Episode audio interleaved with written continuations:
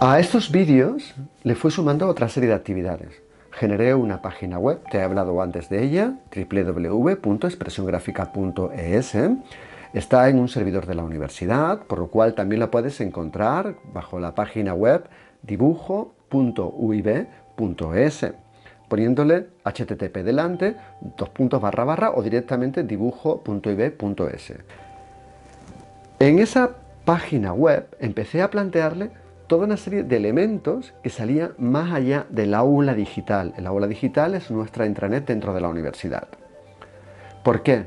Porque quería llegar más allá de aquello. Porque a veces me decían, es que para según qué cosas que no son tan privadas de la universidad, ¿por qué tengo que entrar a través de este código? Digo, vale, pues yo te lo comparto. Ventajas que ha tenido. Pues mira, una de ellas es que hoy esté aquí contigo. Porque a través de esa página web al estar en abierta, al compartirla con el resto de los compañeros y compañeras, tanto del área como de otras asignaturas, pues ha servido para tener todo un campo de conexión y de contacto. ¿Para qué ha servido ese campo de conexión y contacto?